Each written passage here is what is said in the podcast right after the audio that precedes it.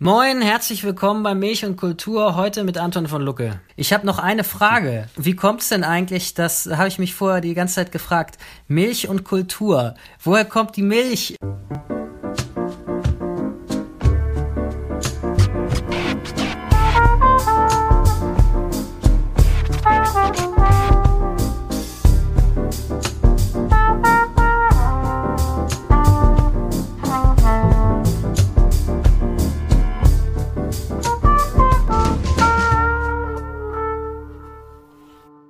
Herzlich willkommen zu einer weiteren Ausgabe Milch und Kultur. Heute bei Milch und Kultur zu Gast ist Anton von Lucke. Man kennt ihn aus Babylon Berlin, aus diversen Tatorten oder auch aus Franz von François Ozon. Schön, dass du da bist. Ja, moin, freut mich. Es geht immer los in dieser Sendung mit einem Spiel, das heißt kurze Frage, kurze Antwort. Und es geht los was waren deine, deine Rollen, die du gespielt hast bei deiner Aufnahmeprüfung an der Ernst Busch? Weißt du das noch? Oh. Ganz kurz. Ähm, das war, lass mich kurz nachdenken, Per Günd von Henrik Ibsen. Mhm. Und ähm, also das habe ich eigentlich meistens vorgesprochen. Es sind ja dann, ich habe ja auch an mehreren Schauspielschulen vorgesprochen, wurde auch am Anfang äh, häufiger abgelehnt und so. Also Per Günd war auf jeden Fall bei mir so der. Das ging immer. da, da, hast du auch Per Günd gespielt? Per Günd gespielt, genau, ja. Okay. Der ist Auto oder Fahrrad? Fahrrad, unbedingt. Mit Lars Eidinger Schach spielen oder mit Volker Bruch einen Liedtext schreiben? Oh, ich würde gerne mal mit Lars Eidinger Schach spielen, weil ich spiele nämlich selber gerne Schach und ähm, es gibt immer gar nicht so viele Leute, die, äh, die spielen ähm, deswegen, wenn Lars Eidinger möchte, ähm, kann er mir gerne Bescheid sagen, dann spielen wir eine Partie. Dieses Buch habe ich als letztes gelesen. Als letztes gelesen habe ich ähm, Half of a Yellow Sun von Chimamanda Ngozi Adichie. Und worum geht's da? Das ist eine nigerianische Schriftstellerin, äh, ganz tolle. Und da geht's um das ist so Ende der 60er Jahre, der Bürgerkrieg in Nigeria. Und ähm, ja, aber es ist ein Roman und es ist so mit drei Hauptfiguren und wie die da so drin verstrickt sind in die Ereignisse. Deine Lieblingsfigur aus Babylon Berlin? Meine Lieblingsfigur aus Babylon Berlin.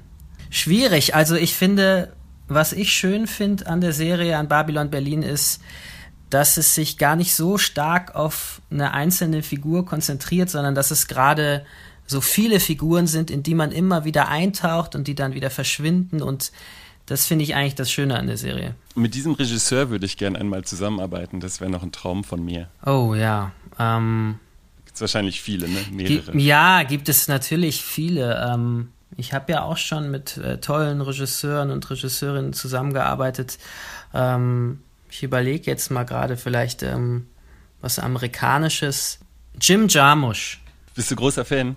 Äh, ich tatsächlich auch. Ja, ja, also gerne, also vor allen Dingen auch viele der älteren Filme, also Down by Law und ähm, äh, ja, diese noch bisschen älteren. Coffee and Cigarettes. Ja, den habe ich tatsächlich noch nicht gesehen. Das ist der einzige, den ich noch nicht gesehen oh, habe. Aber Empfehlung. ja, mhm. danke, den muss ich mir noch anschauen. Mystery Train und ähm, Dead Man, ähm, ja, also Jim Jarmusch, das wäre schon mal eine tolle Erfahrung. Ghost Dog ist auch ein ganz toller Film von ihm. Wenn du nicht Schauspieler wärst, was wärst du dann? Ähm, ja, ich glaube, ich glaube tatsächlich, ähm, das ist für mich die einzige Möglichkeit. Mhm. Also ich kann es dir nicht sagen, weil es also auch haben, wenn mich früher äh, Freunde gefragt haben, was ist dein Plan B? Ich, ich wusste es nicht. Also dann wäre ich wahrscheinlich wirklich traurig. Okay. Äh, kommen wir gleich vielleicht nochmal zu. Äh, ja. Erstmal, Göttingen, Göttingen ist für mich.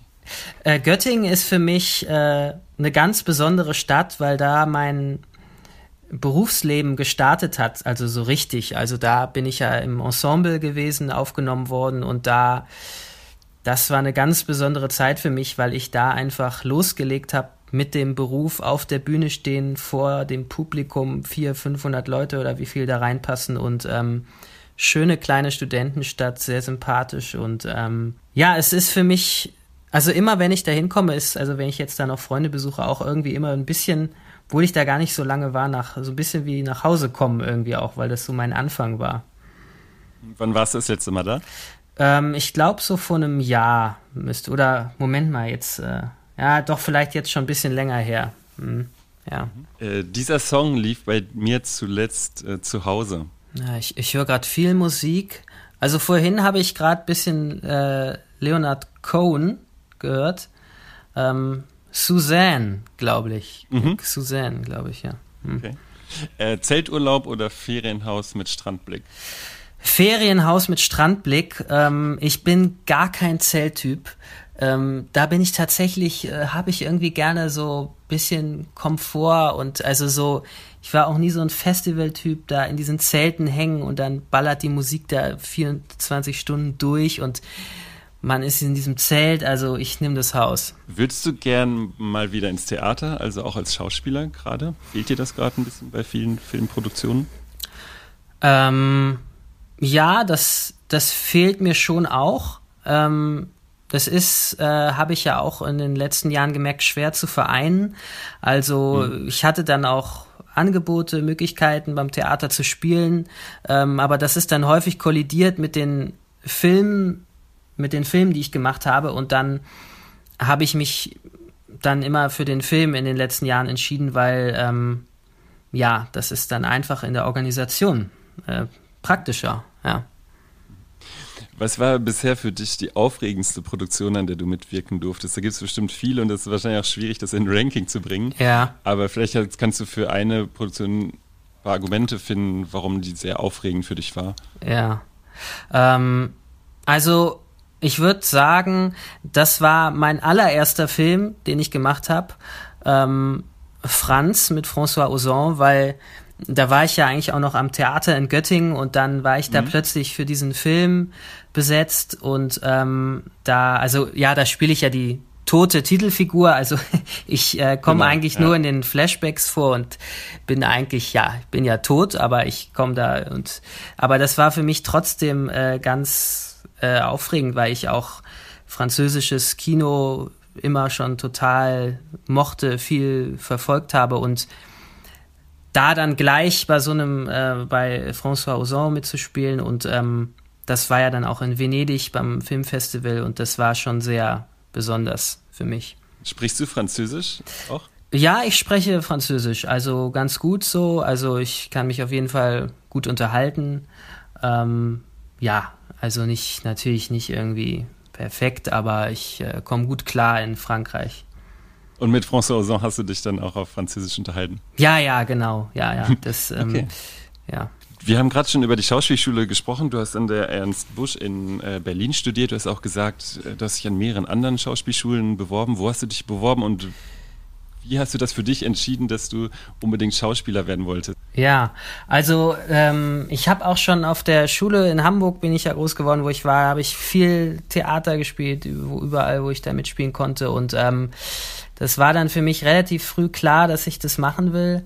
Und äh, dann habe ich mich an, also jetzt alle, die das, die sich auch schon mal beworben haben, da bewirbt man sich einfach an allen Schauspielschulen, die es gibt. Also, ja, also erstmal allen deutschsprachigen habe ich jedenfalls gemacht. Das ist dann, äh, ja, also Österreich, ähm, Deutschland, äh, Schweiz gibt es, glaube ich, auch welche. In der Schweiz war ich jetzt nicht, aber ähm, ja, also ich war an einigen, ähm, genau, und an der Ernst Busch hat es dann im zweiten Jahr geklappt, beim zweiten Mal, als ich mich da beworben habe. Was würdest du sagen, hast du an positiven aus der Scha also als positivsten Erfahrungen so aus der Schauspielschule mitgenommen, die dich dann auch vielleicht in späteren Rollen geprägt haben? Und was sind auch Erfahrungen gewesen, die du unbedingt äh, vergessen möchtest aus dieser Zeit? Hm.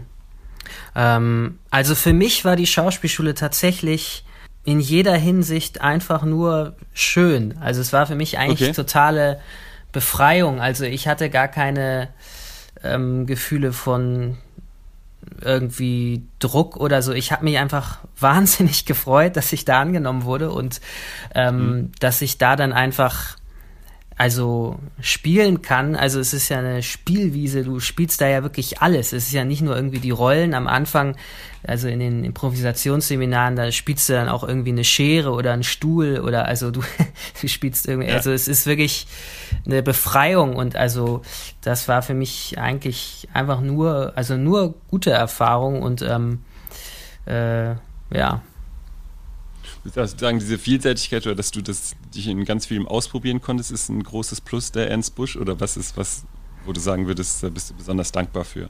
Ja, also ich würde sagen, also bei der Ernst-Busch-Schule finde ich auch ganz gut, das sind ja immer sehr große Jahrgänge, das sind so mhm. 25 in einem Jahrgang. Das die meisten Schauspielschulen nehmen eher so acht oder zehn und dadurch spielt man auch mit sehr vielen unterschiedlichen Menschen und das finde ich ziemlich gute Vorbereitung, weil das ist ja dann auch die Realität danach und ähm, ja, als ich noch auf der Schule war, war die auch noch in Schöneweide.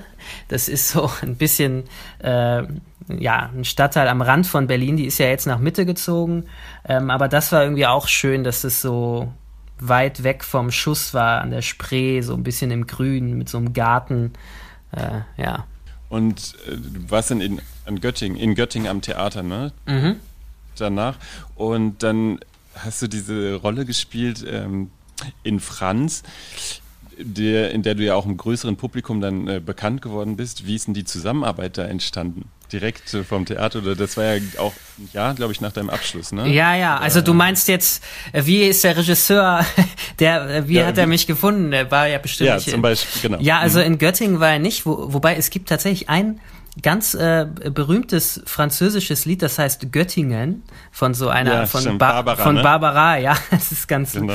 also ähm, deswegen die Franzosen kennen bestimmt Göttingen aus diesem Lied, aber ähm, ja, das war ja dann einfach ähm, ich hatte ähm, dann eine Agentin, Schauspielagentin kennengelernt und die hat mich dann mal bei so einem bei einem Casting vorgeschlagen, wo jetzt gerade auch ähm, für diese Rolle ähm, gesucht wurde. Und da ging es auch darum, dass man Französisch spricht und äh, Geige spielt, ähm, weil das gehört ja auch zu der Figur dazu. Und das war bei mir halt alles, äh, hat gepasst. Und dann bin ich da zum Casting gegangen und ähm, ja, mit dem Regisseur und dann hat es geklappt.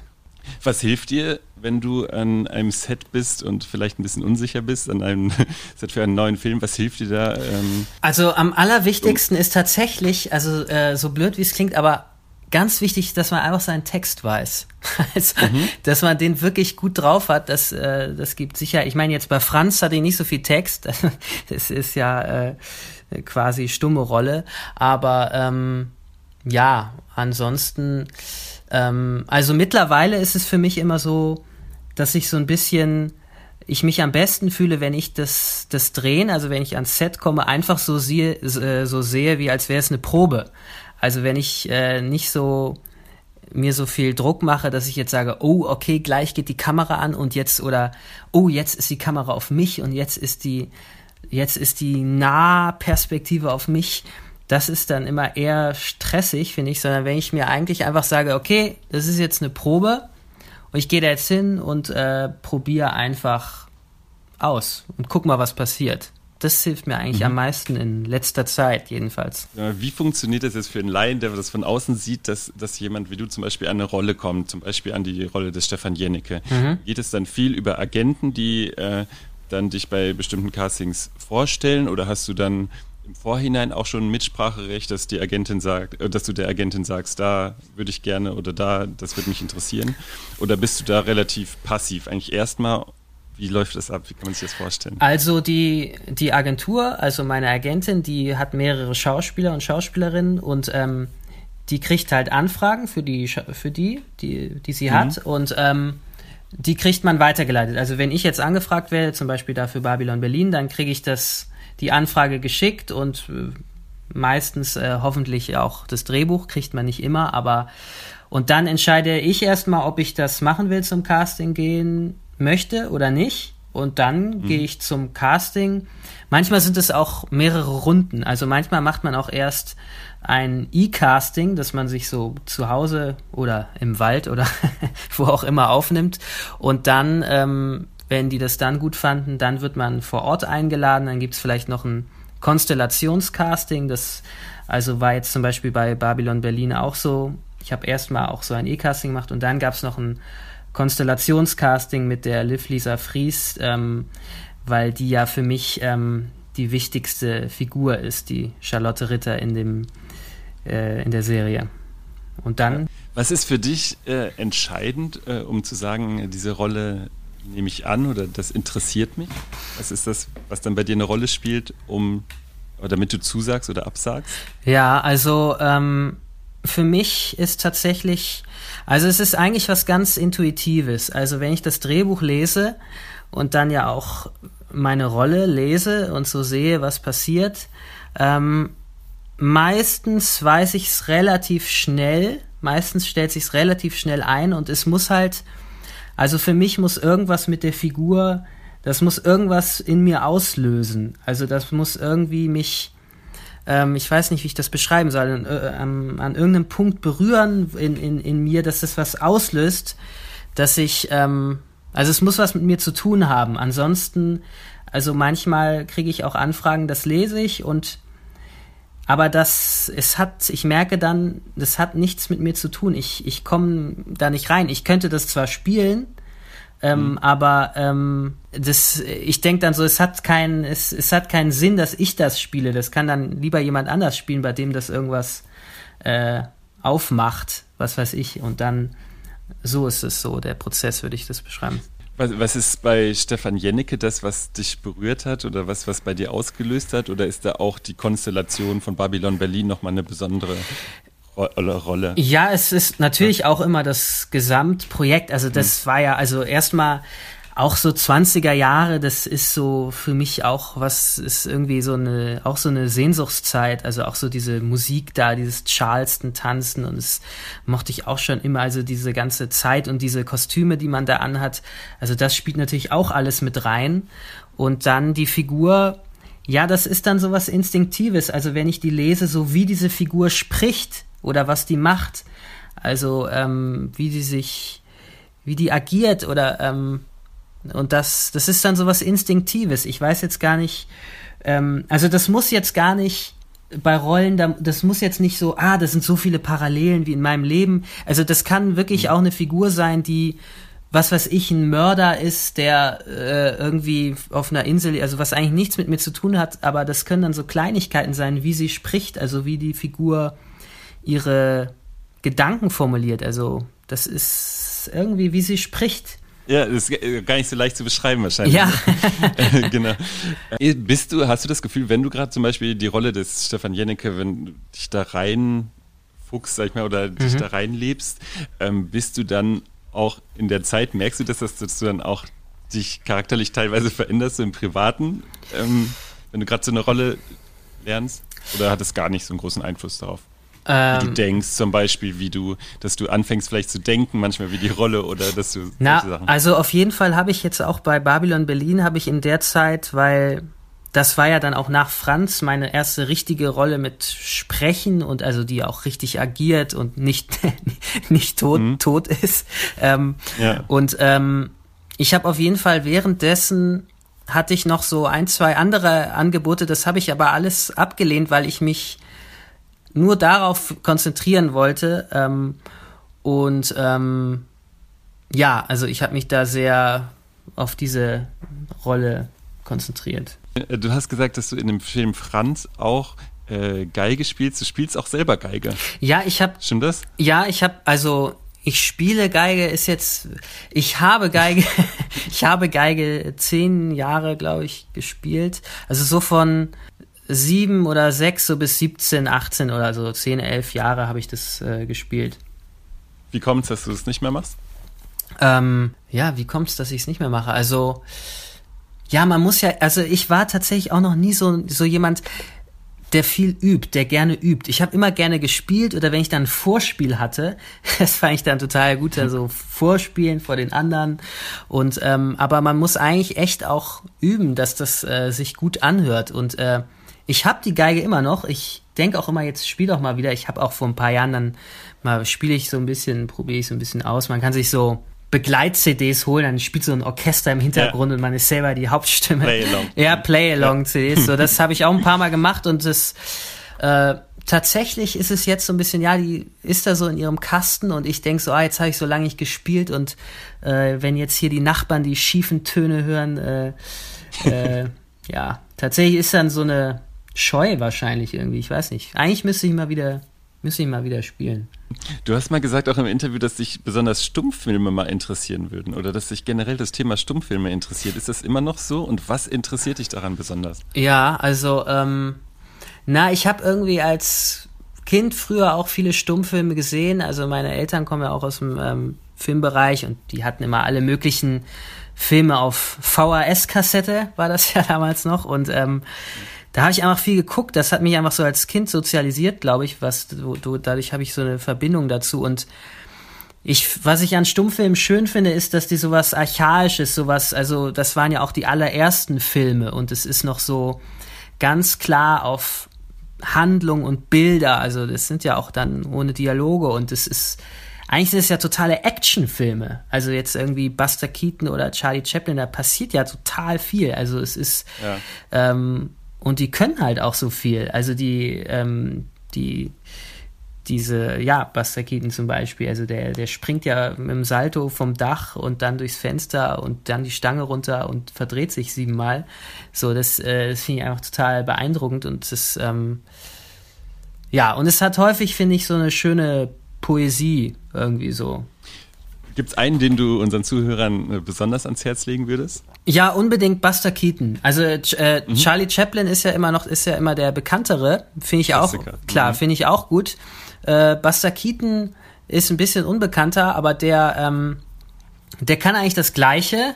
Also ist genauso äh, krass in was er so da veranstaltet und macht aber nicht so viel Show in seinem Gesicht. Also der hat ja so, er wird ja auch immer so Stoneface genannt und so, weil er so mhm. immer den scheinbar gleichen Gesichtsausdruck hat und macht eigentlich alles mit seinen Augen und ist so, hat so was, ja, ein bisschen melancholisch und also ich finde den, ist für mich noch sympathischer als Charlie Chaplin, wobei natürlich Charlie Chaplin auch super ist. Wie würdest du den Unterschied beschreiben zwischen Theaterspielen und im Film spielen? Du kennst ja auch beides. Ja. Es ist natürlich, wenn ich jetzt auf der Bühne stehe und ich muss äh, jetzt bis in den, in den dritten Rang da oben komme, dann brauche ich natürlich irgendwie nochmal eine andere Kraft, auch Stimme, brauche ich mehr Stimme. Ähm, mhm. Und das ist natürlich schon weniger jetzt bei einer Kamera, aber ich finde manchmal ähm, kann man auch mehr machen, als man denkt beim Film oder ähm, oder man kann manchmal auch um Theater weniger machen, als man denkt. Also das ist manchmal, macht man sich, finde ich, zu einfach, wenn man denkt, okay, beim Theater ist alles ein bisschen größer, beim Film ist alles ein bisschen kleiner. Also manchmal, mhm. ist, also es muss halt stimmen. Wenn man jetzt was, wenn man, man kann ganz reduziert auf der äh, Bühne spielen, wenn es äh, wenn es aus einem so herauskommt und es konzentriert ist, dann hört man das auch bis in den letzten Rang, glaube ich. Und aber, und man kann aber auch jetzt mal in einer Filmszene total groß spielen und das kann auch ganz toll sein, wenn es stimmt. Also es ist, es ist ein ganz schmaler Grad und ähm, ja, also so will ich das beschreiben. Mhm. Du hast eben Jim Jarmusch genannt als Regisseur, unter dem du gern mal spielen würdest. Äh, was reizt dich bei dem besonders oder was reizt dich an seiner Art, vielleicht Filme zu machen oder warum würdest du gerne eine Rolle bei ihm spielen? Ähm, ja, das sind einfach so, ich das sind so entspannte Filme. also ja, so, ja. die Leute laufen da immer so irgendwo längs und äh, unterhalten sich so ganz in Ruhe. Also so äh, Ghost Dog ist ja irgendwie auch so da gibt es doch diese Szene immer mit, also mit dem Protagonisten, der ja so ein Samurai ist und, und aber irgendwie Auf, genau. Auftragskiller und sein bester Freund ist ja ist ja ähm, so ein Eisverkäufer und die sprechen gar nicht die gleiche Sprache. Der spricht nur Französisch und er spricht nur Englisch und sie unterhalten sich immer und wissen überhaupt nicht, was der andere sagt, aber weil sie sich so, weil sie beste Freunde sind, können sie sich irgendwie trotzdem unterhalten.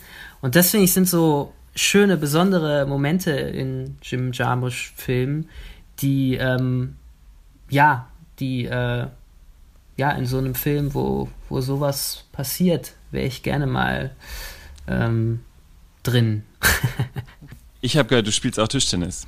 Ja. Äh, oder beziehungsweise du hast lange Tischtennis gespielt. Wie ja. sieht's aus damit? Ja, das, äh, ich habe das jetzt tatsächlich wieder so ein bisschen wiederbelebt. Jetzt wird ja auch langsam wieder Frühling und so. Äh, das habe ich auch äh, ich glaube nicht, äh, wie lange habe ich das gespielt? Habe ich glaube nicht zehn Jahre, oder? Ähm, habe ich aber auch so in mhm. meiner Jugend, also ein bisschen parallel mit der Geige, äh, habe ich auch so im, auch im Verein, auch im Verein und mit Punktspielen alles und ich habe dann auch, ich habe auch nach der Schule noch ein, ähm, ich war ja noch letzter Jahrgang, ähm, bin ja 89er, ähm, ich war noch letzter Jahrgang Zivildienst, äh, musste man machen. Da habe ich ein ähm, freiwilliges soziales Jahr beim Hamburger Sportbund gemacht und da war ich auch Tischtennistrainer und Fußballtrainer. Ah ja. Cool. Ja, ich habe auch lange Tischtennis gespielt, zwölf Jahre oder so. Oh ja, aber krass. irgendwann, ja, ja, aber ähm, weiß nicht, das ist nicht hoch, ne? Kreisliga oder so. Ja. Oh. Und dann waren ganz viele, ganz viele ältere Leute plötzlich, die diese Noppen hatten oder diese Anti-Beläge. Ja. dann habe ich gesagt, Leute. Ja, das war, das war, das war echt. Mach deine Tops. Ja. ja, also die Leute, das, das weiß ich auch noch. Also stimmt, wenn man dann später im Herrenbereich, also die dann mit Noppen gespielt haben, äh, ja, das muss man jetzt, muss man jetzt vielleicht für die Zuschauerinnen, Zuschauer erklären, dass, also Noppenbelag, das ist so für, für Leute, die, die wollen eigentlich gar nicht richtig Tischtennis spielen, sondern die halten da einfach immer nur den Schläger rein, die greifen gar nicht an und dann äh, ja, wie beschreibt man das? Und dann geht so der ganze ja, Gesch Gesch Geschwindigkeit und dann geht ja. die ganze Geschwindigkeit aus dem der ganze Witz vom Tischtennis wird eigentlich zerstört und es geht nur darum, den Punkt zu machen. Es ist, äh, es ist äh, die dunkle Seite der Macht äh, im Tischtennis. Das ist so. Ja. Das ist wirklich so. Ja, du mühst dich da ab mit deinem Topspin die ganze Zeit, was du trainierst und die halten ja. den Schläger dahin und alles raus. Ja, ja, das ist. Ähm, Punkt. Ja. ja, und manchmal, manchmal, wenn Leute spielen, holen die sich. In, in, Berlin sagen die ja hier immer Kellen zum Tischtennisschläger, ne? Ah ja. Sie holen, aber manchmal haben die dann irgendwie auch so richtige Kellen. Manchmal haben die dann auch solche mit Noppen und die wissen gar nicht, dass ist, dass, dass man damit nicht richtig spielen kann. Äh, muss ich auch immer erstmal Aufklärarbeit leisten. Leute, holt euch richtige Schläger, nicht diese Kellen. spiele ich hier. mit euch. Ja. ja. Sehr schön. Ähm, was machst du sonst gerade? Hast du Zeit für Sachen nebenbei? Was macht Corona mit dir gerade? Ähm, ja, also Zeit, also ich jetzt bereite ich gerade einen ähm, Film vor, den ich äh, bald mache. Ähm, und ähm, Zeit, ja, Corona, also ich meine, es ist jetzt, man gewöhnt sich langsam so ein bisschen, dass auch jetzt zum Beispiel hier bei diesem Interview, oder ich hatte jetzt auch vor zwei Tagen einen Pressetermin für die Serie, die ich, äh, die jetzt, die ich letztes Jahr gemacht habe, die jetzt äh, mhm. im Mai rauskommt, The Mopes. Ähm, und dass man jetzt so diese ähm, ja, Interviews und sowas auch, also so zu Hause an seinem äh, also zu Hause machen muss und dann, ich, ich, ich finde, man muss dann ja auch immer erstmal in so einen äh, Flow kommen. Also ich, also ich habe mir jetzt, äh, das habe ich mir auch mal eine Hose angezogen. also, dass man nicht so in diesem Schlafzimmermodus ist. Ähm, das, das ist dann, finde ich, immer eine Herausforderung, ähm, dass man in diesen vielen Home-Meetings, Zoom-Meetings, ähm, dass man da, äh, ja, was, was hat Karl Lagerfeld gesagt? Wer, wer eine Jogginghose, wer mit Jogginghose rumläuft, der hat die Kon ist, Kontrolle ja. über sein Leben verloren, glaube ich. also das, das finde ich dann immer die Herausforderung, dass man äh, auch wenn man dann ja oder für die Leseprobe für den Film, die wir, den ich jetzt bald mache, oder dann ähm, dann machst du auch diese Zoom, also man hat immer die ständig diese Zoom-Meetings und eigentlich will man natürlich rausgehen und Leute treffen und die Leute richtig sehen und es ist einfach viel schwieriger, den Kontakt digital aufzubauen, finde ich, als wenn man sich gegenüber sitzt. Und das ist, finde ich, so die Herausforderung der jetzigen Zeit. Voll. Ähm, noch eine Frage, bevor wir mal zu deiner neuen Serie oder der neuen Serie kommen, ja. äh, die im Mai äh, startet. Ja. Ähm, du hast am Anfang gesagt, du konntest dir eigentlich nichts anderes vorstellen außer Schauspielerei und sonst wärst du vielleicht sogar einfach traurig. Ja. Und ähm, du hast ja auch andere Berufe gespielt oder man spielt ja als Schauspieler auch andere Berufe. Mhm. Ähm, hast du da nochmal in der in deiner Berufskarriere ähm, Rollen gespielt, wo du gemerkt hast, auch das wär, ist eigentlich auch ein super spannender Beruf. Das wäre auch total spannend, da Einblicke zu haben oder das mal zu machen. Mhm. Also ähm jetzt bei der Serie ähm, im Herbst, die ich gemacht habe, ähm, da habe ich ja einen Musikmanager gespielt, also mhm. einen Manager von einem Musiker. Das stelle ich mir super stressig vor. also ja. das, äh, ich würde eigentlich gerne, also Musiker, ähm, ich würde, also Musiker fände ich eigentlich noch irgendwie ganz interessant. Ich also Geige ist immer so auch mit Stress verbunden gewesen mit dem Üben. Ich würde eigentlich gerne auch Gitarre spielen können oder Klavier, weil ich denke immer so, die Leute, die Gitarre oder Klavier spielen, die, die können so immer so losklimpern. Oder, äh, ah, da ist ein Klavier, setzt sich so ran, spielt irgendeine Melodie, bisschen improvisieren. Oder Gitarre holen die Leute das immer so am Lagerfeuer raus, so okay. Aber man, also niemand holt jetzt so seine Geige mal eben raus. ja, ähm, und äh, ich wäre gerne, also sonst also ich habe, weiß ich nicht, ich habe nicht, glaube ich, so das Talent dafür jetzt, aber sonst wäre ich vielleicht gerne Musiker irgendwie, Gitarrist oder Klavierspieler. Ähm, ah ja. Aber ich habe leider nur Geige gelernt. Aber ist auch ganz lustiges Instrument. Ja, voll, voll. Du musst in, äh, kannst, kannst ja noch eine Band finden. Ja, vielleicht. Ja. Genau. Also, du hast im äh, letzten Herbst eine Serie gedreht, die im Mai erscheint, die heißt The Mopes. Und in, dem, in dieser Sendung geht es um Depressionen. Ich möchte da aber dir gerne das Wort geben, dass du das mal ein bisschen besser beschreibst, worum geht es. geht nämlich um eine personifizierte Depression sozusagen. Ne? Genau. Also jemand spielt diese Depression. Mhm. Äh, vielleicht kannst du mal was zu diesem Projekt sagen. Ja, also da geht es um psychische Erkrankungen. Also konkret, es gibt einen Protagonisten, einen Singer-Songwriter in Berlin und der hat eine mittelgradige Depression und die wird gespielt von Nora Tschirner und ähm, ich bin sein Manager. Also ich muss ihn die ganze Zeit aufbauen, er ist die ganze Zeit depressiv. Und ähm, das Spannende an der Serie ist, dass man, dass diese Depression halt verkörpert ist. Also ähm, mhm. du siehst halt sie immer, wie sie mit ihm spricht. Also meine Figur sieht die natürlich nicht, die sieht nur er und der Zuschauer. Und ähm, die spricht ihm dann immer ins Ohr, du, du bist wertlos, du hast nichts drauf, du kannst nichts, du bist ein schlechter Musiker. Und das ist halt total spannend zu beobachten und es ist halt auch auf total komödiantische Weise, aber trotzdem sehr ernsthaft im Anliegen, finde ich. Und es ist, und du, du kannst dann auch in die, äh, also man sieht, da gibt es so ein Ministerium von den psychischen Erkrankungen, es ist wie so eine Parallelwelt.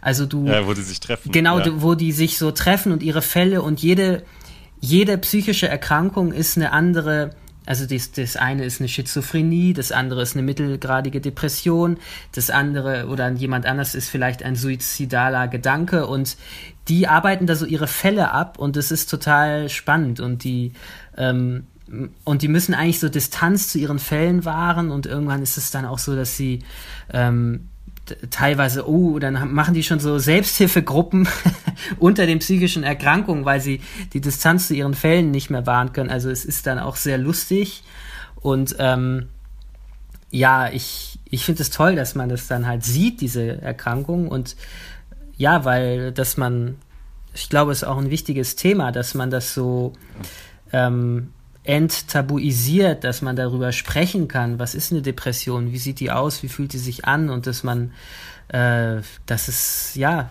da, dass es therapeutische Möglichkeiten gibt, wo, wo man alles sehr gut behandeln kann. Und das, ähm, ja, darum geht es so ein bisschen in dieser Serie. Und ähm, deswegen ist das, glaube ich, ähm, ja, ich, das kann ich sehr empfehlen allen. ähm, Du hast gerade schon gesagt, es ist ein sehr wichtiges und ein sehr ernstes Thema. Vor kurzem hat Kurt Krömer damit ein bisschen aufre oder für Aufregen gesorgt, indem er gesagt hat, dass er auch unter Depressionen leidet, im Gespräch mit Thorsten Schräter in seiner äh, Show Schick Krömer. Ähm, dieses Thema Depressionen oder psychische Erkrankungen, wie war denn die Vorbereitung? Wurde es dann auch nochmal extra thematisiert ähm, oder wurde da von professionellen Kräften quasi auch angeleitet oder informiert über die Krankheiten oder also, wie kann man sich das vorstellen? Also die Autorin Ipek Zübert, die sich das alles ausgedacht hat und geschrieben hat, die hat ganz viel recherchiert und auch mit ähm, Therapeuten gesprochen und mit, also die hat sich total gut vorbereitet und das spürt man, finde ich, auch in der Serie.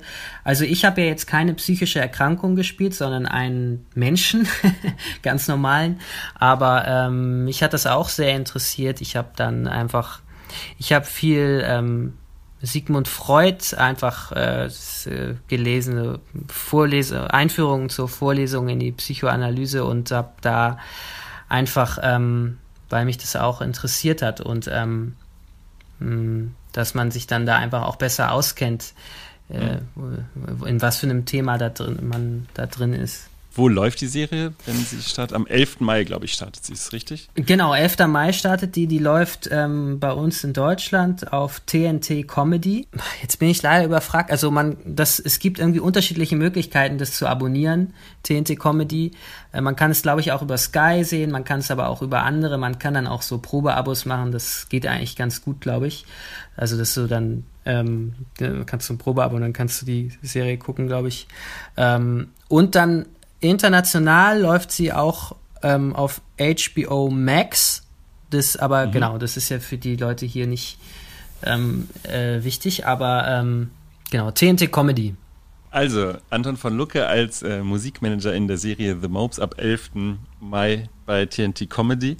Du hast gerade schon gesagt, du arbeitest am nächsten Film. Kannst du schon was dazu sagen? Was sind die Pläne gerade bei dir? Ja, also ähm, da kann ich leider, ähm, weil da gab es noch keine Pressemitteilung und das wird alles total ähm, unter Verschluss gehalten. Also da, äh, da kann ich jetzt, das ist auf jeden Fall auch eine historische Geschichte und äh, ich spiele einen Dolmetscher. Ich muss so ähm, vom Deutschen ins Französische und, andersrum übersetzen. Ähm, Genau, aber ich, ich kann jetzt leider, ich, das darf ich nicht, sonst kriege ich Prü Prügel.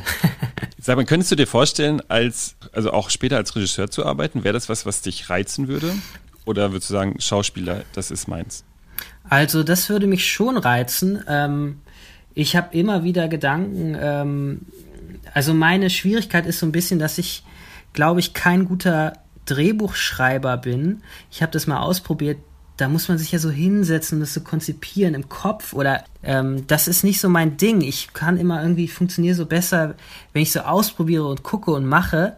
Ähm, ich habe dann letztes Jahr mal, als es losging hier mit Lockdown, habe ich mal hier in meiner Wohnung mit, einfach nur mit meinem iPhone und so Dostoevsky-Texten habe ich so, habe ich so ein bisschen rumprobiert, habe ich so einen kleinen Kurzfilm erstellt und ähm, aber jetzt hier so in meiner Wohnung, ne, und so, und aber einfach mal ausprobiert. Das hat mir aber auch ähm, viel Freude bereitet. Ich habe das jetzt mal bei so einem Festival, äh, kleinen Kurzfilmfestival eingereicht. Mal gucken, keine Ahnung. Also mhm. ähm, ist auf jeden Fall was, was ich mir vorstellen kann. Ähm, ich muss mal gucken, wie ich das hinkriege mit dem selber Drehbücher schreiben, weil das äh, Respekt an alle DrehbuchautorInnen äh, ähm, das ist wirklich eine Kunst für sich. Gibt es denn auch ein Thema, das dich nochmal reizen würde, das ähm, filmisch, filmerisch umzusetzen? Hast du da, wenn du dich jetzt siehst als Regisseur, sagen wir mal, ähm, du hast gerade schon gesagt, du hast einen Kurzfilm schon eingereicht. Gibt es da ein Thema, das dich beschäftigt?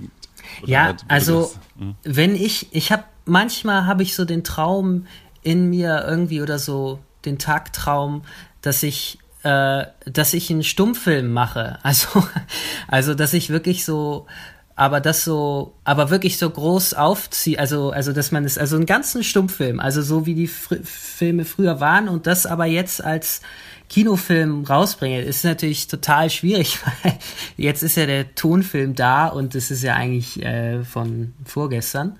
Ähm, aber weil ich halt so die Ästhetik so gerne mag, das Schwarz-Weiß und so diese Schnelligkeit und das Komödiantische da drin und das würde ich irgendwie gerne mal machen. Muss man, müsste man dann gucken, wie das funktioniert. Also, ob man das überhaupt sich ausdenken kann, realisieren kann. Vielleicht gibt es ja nochmal ein Revival des Stummfilms unter vielleicht. Anton von Lucke. Genau, ja. vielleicht leite ich das ein. Wir spielen gleich noch Lyric oder Lyrics. Ich bedanke mich erstmal ganz herzlich für das Gespräch heute bei Milch und Kultur. Anton von Lucke, danke fürs Gespräch. Ja, ich danke dir.